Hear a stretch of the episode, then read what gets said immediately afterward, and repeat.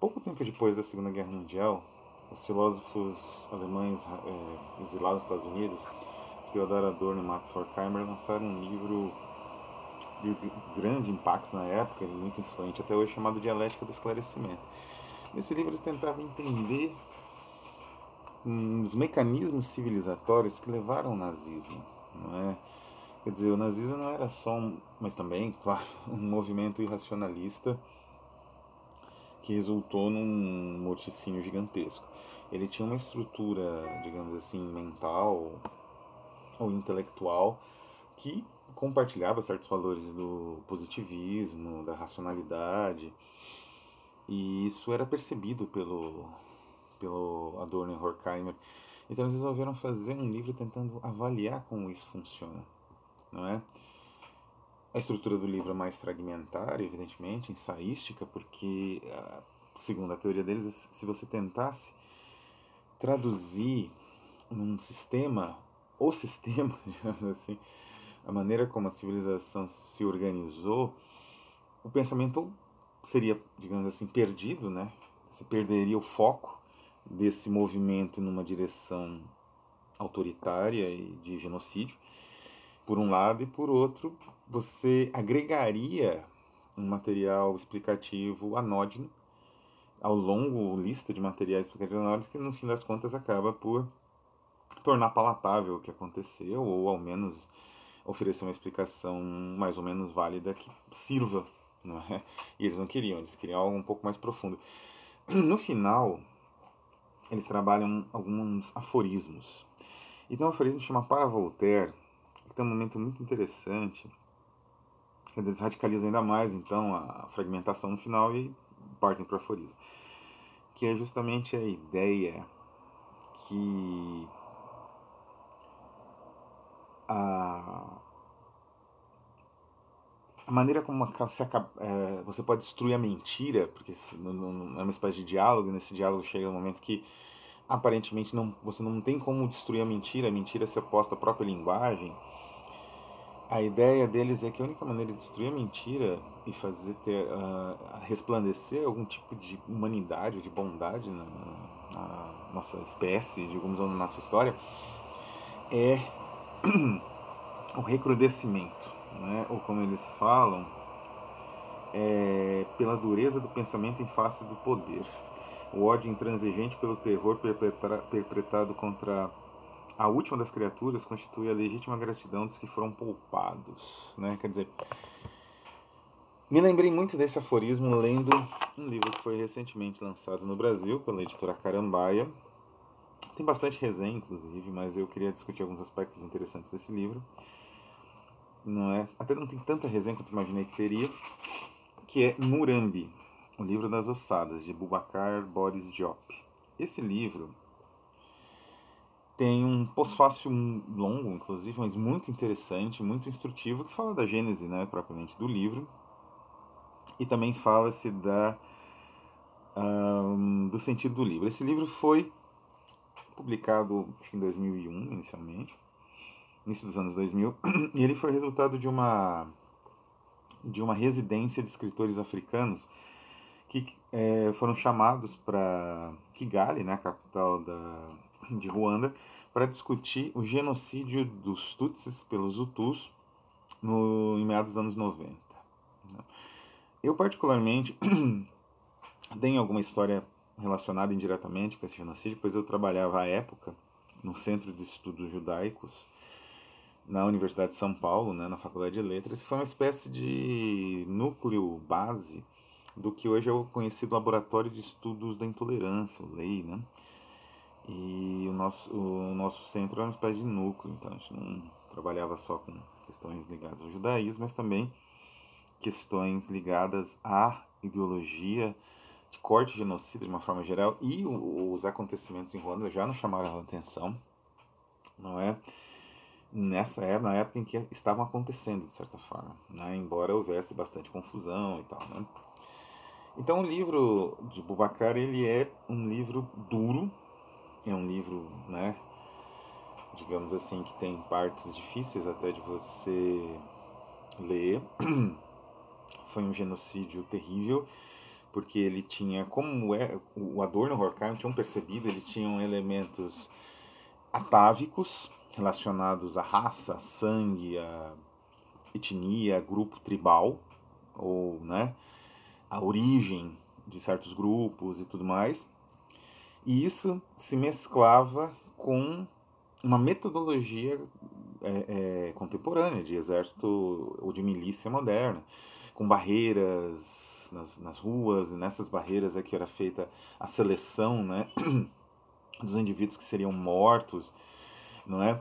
E no caso específico houve também uma espécie de contaminação, como também houve no Holocausto, de contaminação dessa, dessa contradição entre modernidade e atavismo, na maneira em, em, em, que se deu propriamente as execuções, que eram feitas por milícias em geral, mas também às vezes pelo exército, ou o exército dando apoio às milícias, ou vice-versa, usando facões. Então era algo de terrível, né? Tanto que foi necessário a exumação né, da, dos corpos e inclusive uma reconstituição, né? Porque muitos estavam totalmente despedaçados. Então, o livro trata disso. O livro trata de um crime nominável perpetrado por é, irmãos, digamos assim, né? Por pessoas da mesma, às vezes da mesma cidade, que cresceram juntos e que de repente, né, num gesto assim do, do governamental e de mídia, passaram a ver aquele vizinho conhecia há anos e anos como um inimigo mortal, como um vacilo, como alguém que deveria ser exterminado. Bubacar ele é um autor muito habilidoso. Então o livro ele seguindo de novo, né, a, digamos assim, essa intuição inicial da Dorian Horkheimer, ele opta pela fragmentação. O livro não segue um personagem, mas segue histórias, narrativas de personagem. Existe uma narrativa geral que mais ou menos amarra a história, relacionado com um exilado que retorna, né, de ele está num em Burundi, enfim, ele retorna para para Ruanda, da amiga desse exilado, que é uma das pessoas ligadas à guerrilha, que derrubou, né, que foi a, a guerrilha, foi militarmente que o genocídio teve fim, porque senão eles matariam até acabar com todos, né? Mataram mais de um milhão de pessoas em algumas, algumas contagens, né? E então essa história meio que dá a liga geral mas os capítulos específicos eles são fragmentários. E é engraçado, é curioso, como é difícil para o autor, para o Bubacar, tratar dos perpetradores. Os perpetradores eles são um tipo psicológico, um tipo humano terrível de se identificar, na verdade de se analisar. Porque ele, na verdade, assim, aquele indivíduo mais comum que estava ali na, na, na vanguarda da, da, da atividade sangrenta, o Babacar não dedica tantas páginas, porque são pessoas com uma mentalidade totalmente dominada por aspectos ideológicos. É conhecido que a, durante o genocídio em Ruanda, uma rádio local chamada Milcolin uh, passava os nomes ou as regiões em que haviam tutsis, né? haviam pessoas que deveriam ser ali é, é, atacadas e mortas, né? E então os, os, milicianos, né, os membros da, da milícia uh, suprematista, eles andavam com um rádio de pilha no ouvido, ainda não existia celulares, aproximadamente seria se fosse provavelmente celulares, né, é, ouvindo, né, andando pelas ruas da, da, da cidade, lá da capital no caso, né, e ouvindo onde que eles deveriam entrar, que casa exatamente, para procurar pessoas, uh, também procurar outros Hutus que estavam colaborando, salvando pessoas do, do genocídio que havia, né? também para serem mortas, as pessoas, as famílias e tudo mais. Então, o livro ele é brutal, ele tem, mas é muito bem construído. E a parte final, que ele trata da colonização, é a melhor, né, digamos assim, que é justamente o embate entre o Dr. Joseph Carequese e o coronel Etienne Perrin. Na verdade, essa segunda parte, que é a parte do genocídio, a parte final, quando ele deixa para trás aquelas pessoas muito simplórias, que andavam aí com radinho, facão, né? E para tratar os líderes, aí realmente a narrativa tem um, um, um, não um salto, mas ela sintetiza um aspecto medonho da humanidade, que são essas lideranças asquerosas, esses políticos que e militares e gente desse naipe que se acreditam muito honrados por estarem cumprindo um dever não é, na execução dos seus companheiros, dos seus irmãos, das pessoas que conviviam com eles muitas vezes uh, a vida toda, né? Muitas vezes pessoas até da própria família. Então, e assim, a cumplicidade criminosa da Europa, como sempre, né? Essa cumplicidade aconteceu no Holocausto Judaico, essa cumplicidade aconteceu no Holocausto Armênio, né? No genocídio armênio. É, as autoridades judaicas sempre lá lavam as mãos e tudo bem, né? O problema não é delas, não é? Então, nesse ponto, realmente, o livro tem um, digamos assim, alcança o seu momento mais elevado nesses diálogos que aos poucos vão revelando essa podridão desses seres humanos. Né? É, é um livro necessário, eu diria, né? muito forte. O Bubacar ele tem consciência que é um tema, além de espinhoso, porque envolve morticínios na África, parece que é a coisa mais comum do mundo, não é? o que não é verdade. Também é, revela, digamos assim, é é um pequeno país, né? Então, o que, que isso realmente importa, né? Já que na África mesmo e no resto do mundo, inclusive na América, né? Existem aí massacres cotidianos. Mas é justamente para tentar imaginar uma sociedade sem massacres cotidianos que livros como esse são muito bons e a leitura deles é tão necessária. É uma fábula conhecida, muito é fascinante, né? Inclusive, aparentemente oriental, não sei até que ponto isso justifica, mas ela aparece, por exemplo, no O Real e Seu Duplo, do filósofo Clement Rosset. Ela foi, digamos, serviu de base para um livro inteiro do Somerset Maugham, que é o Encontro em Samarra. É uma fábula bem curta, na verdade, ela tem o quê? Uma página, nem isso. Para na versão do Somerset Maugham é como uma fábula contada pela morte, que é sobre um mercador em Bagdá. Aí isso muda, né? Às vezes é um príncipe, às vezes é um mercador. Na versão do, da coletânea de contos fantásticos, né? Do Jorge Luiz Borges e do, do Bioy Casares da Silvina Ocampo, é um príncipe, se não me engano, um rei, que manda um criado comprar coisas no mercado de Bagdá. O criado volta assustadíssimo, pede um cavalo para emprestado para ir para uma cidade chamada Samarra, também muda às vezes o nome, porque ele tinha visto no mercado a morte fazer um gesto para ele e ele ficou com medo da morte.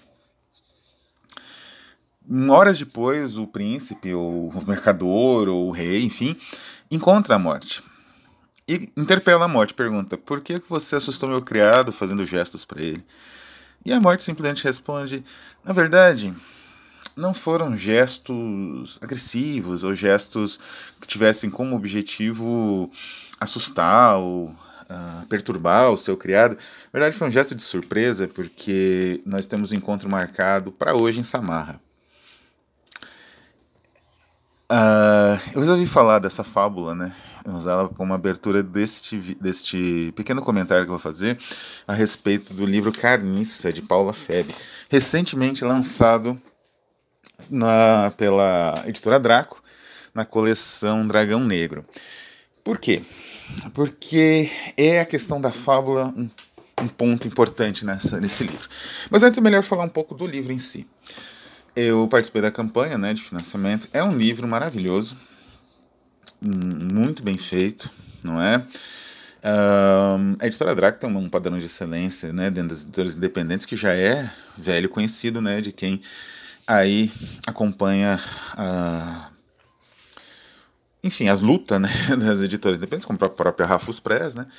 Mas é um material incrível, muita qualidade. E é uma narrativa fascinante, né? A Paula Febre ela constrói uma narrativa excepcional. o, te, o livro também tem paratextos, né? tem um prefácio, um pós-fácio de Cid Vale Ferreira e um, um prefácio de um outro autor aqui. E, é, como eu disse, é uma narrativa fascinante. Né? É um livro interessantíssimo, é um livro que eu recomendo. Eu recomendo, na verdade, a coleção inteira.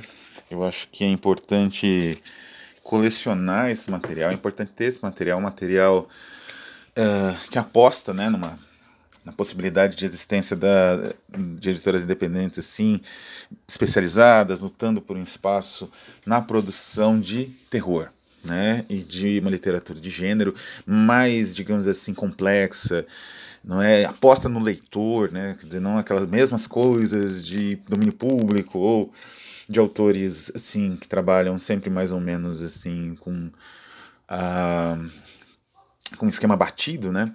Não, apostam em autores novos que tem, se arriscam e isso é louvável ao extremo, né? Isso falando aí claro da edição e da editora, que eu não canso de elogiar. Hum, o livro em si também é fascinante, né? Eu não conhecia a obra da autora Paula Feb, ela me presta em vários livros. Eu acompanhava um canal sobre ela chamado que ela montou com uma outra escritora, Cláudia Lemes, chamado Serial Chicks. Era um canal interessante de análise de serial killers, a partir de um ponto de vista quase cultural, ao mesmo tempo forense, psicanalítico e cultural, muito interessante, inclusive. Mas eu desconheci a obra dela como autora, então foi uma espécie de introdução, e é uma obra muito interessante. Sem dar muitos spoilers, vou tentar não falar. Já deixo claro que no finalzinho eu vou falar de um. Vou, digamos assim, fazer uma, uma breve, um breve comentário de uma referência que me veio à mente lendo o livro, e isso pode servir de spoiler, mas é bem no final, nos últimos minutos, né? Eu aviso. O... Mas o livro tem uma estrutura. É... Isso tem na, na descrição da, da campanha. É uma aldeia na qual as pessoas não morrem e um narrador ele vai a essa aldeia por motivos que eu não vou contar porque senão seria um spoiler e ele começa a observar como é essa aldeia é, esse é o início é o princípio digamos assim do livro né o argumento central do livro ou pelo menos o argumento inicial e é fascinante essa primeira, né, as primeiras partes. O Cid Vale Ferreira, no, no pós-fácil, ele divide o livro em três momentos. É uma divisão interessante então a gente pode dizer que nos, nos dois primeiros momentos realmente o livro é fascinante. Ele engaja né, o leitor e ele coloca diante de um, uma espécie de enigma, né? Essa tribo, ela não tem uma descrição muito clara, então ela ao mesmo tempo parece primitiva, parece relativamente sofisticada. Parece uma tribo indígena, mas não tem só isso, tem né, uma figura de um professor, de uma, de, um, de uma pessoa que ensina as crianças, tem crianças. Então é bem interessante o estabelecimento da, da trama. É bem interessante esse desenrolar inicial. Isso tudo a partir do, do, do, personagem central, que narra, né, o narrador, e ele, digamos assim, vai intercalando com as memórias. Né? Chegando em um determinado ponto, essas memórias mais ou menos tomam o, o digamos assim, o primeiro plano, e a aldeia ela fica, digamos, bem em segundo plano, sim. Né? E é talvez nesse momento que entre essa essência que eu falei, que eu comentei no início aqui com uma ponta, um encontro em Samarra, que é a, a, o problema alegórico da, do, carni, da carniça, né? Enfim, do livro Carniça, da escritora Paula Feb. Que foi um problema que não me deixou, digamos assim, a parte final ela me tirou um pouco do livro, né? Eu tenho que confessar isso. Porque a alegoria creio eu, ela foi muito bem. Essa alegoria, caso, alegoria da imortalidade, talvez, tenha sido muito bem manejada pela autora na, na primeira parte, nas duas primeiras partes, como colocou o Cid, no, início, né? Nessa, digamos assim, nesse momento de estabelecimento da trama em que a trama começa a se desenrolar. No final, a alegoria ela não é tão bem manejada, né? O, um aspecto interessante da alegoria é que ela está sempre próxima do fantástico. Porque a alegoria é uma espécie de é uma maneira de entender um objeto a partir de referências culturais, entender um, um objeto cultural, né, um texto, a partir de referências culturais que não são imediatamente dadas. Então você compreende a partir de, é, de, de elementos referenciais o que, que você está uh, do que, que de que assunto o autor está tratando, não é? Então, por exemplo, sei lá, uh, Cristo. Um pintor trata de Cristo a partir de elementos culturais. Na verdade, é um homem nu, uh, com barba ou cabelo comprido. Poderia ser qualquer homem nu, mas ele tem uma postura, ele tem uma coroa de espinhos, ele está supliciado, ele está na cruz. Enfim, existem elementos que fazem com que esse seja reconhecível. Então, num quadro como o do Bosch, do Cristo, o julgamento de Cristo, né, em que ele é cercado por rostos grotescos de toda né, a sociedade da época, e põe grotesco nisso, né, um nível de, carica, de caricatura, caricatural espantoso que o, que o, o Bosch alcança, só o rosto de Cristo é sereno, é o único que se destaca por isso. É isso que faz que você identifique Cristo naquela composição. Então a fábula, a alegoria, no caso aqui da, do livro da Paula, ela perde um pouco da força porque ela é explicada. E aí que tá, um, uma grande força da alegoria na trama fantástica é quando ela não tem, digamos assim, você, o próprio leitor precisa montar o que ele está lendo, né? O, montar aquele quebra-cabeça e tentar entender o que, que o autor quer dizer sem que o autor dê todas as pistas, igual no caso de Cristo aí, como eu falei. Então, por exemplo, o Todorov, no Introdução à Literatura Fantástica, ele fala do nariz do, do Gogol como um exemplo de literatura fantástica, inclusive com um viés satírico, e é mesmo, porque o nariz, se for bem pensado, você nunca sabe como ele saiu do rosto do, do major, do funcionário lá, né, tal, como que ele terminou lá no, no barbeiro, e como que ele se transforma em outra pessoa, um nariz gigante, ele desenvolveu um corpo, então esses enigmas, não é? Que, digamos assim, tiram o texto alegórico, porque, porque como no, no, no, caso do Gogol você tem uma ambientação realista, né? não é sonho, não é delírio, né? é, é que fazem com que a trama ganhe um, um status fantástico. Né? E que torna a trama fascinante, porque você continuamente tem que tentar entender, durante a leitura, rearranjar sua mente diante daquele nariz que aparentemente não foi amputado, então como do rosto, né? Porque se a trama fosse um sonho, isso não, não faria tanta diferença. Mas a trama é realista. Então, no caso da Paula Feb, a parte final, você, ela entrega um pouco a alegoria. Ela entrega mais ou menos explicando né, o que, que é. Na verdade, explica bem o que, que é. E essa explicação destrói o efeito construído nas duas primeiras partes. É uma pena. Né? Não estou dizendo o, o livro ainda é fascinante, como eu disse, e essas duas primeiras partes são é, excelentes, a construção, mas essa opção final acabou, digamos assim, exaurindo o resultado obtido até ali. Eu acredito que seja uma obra que vale a pena conhecer, mas ela sofre um pouco no final que é uma pena. É, a parte com spoiler que eu tinha mencionado é que a concepção de céu e inferno dela, que é interessante, é uma concepção que curiosamente retorna, assim, essa ideia do céu e inferno como um espaço. Não é? O Swedenborg tinha essa concepção. É até um pouco parecida com a dela, é engraçado. Porque o céu e inferno de Swedenborg é o nosso mundo. Os espíritos eles continuam habitando onde eles habitavam. A diferença é que um lugar o mesmo lugar para um eleito é uma mansão, um lugar maravilhoso, um lugar, um jardim delicioso. E para o condenado é um lugar horroroso, uma miséria, uma desgraça. É? Então é mais ou menos essa ideia que ela coloca com os urubus, né, a interação entre os, os urubus e as pessoas ali eleitas daquela comunidade.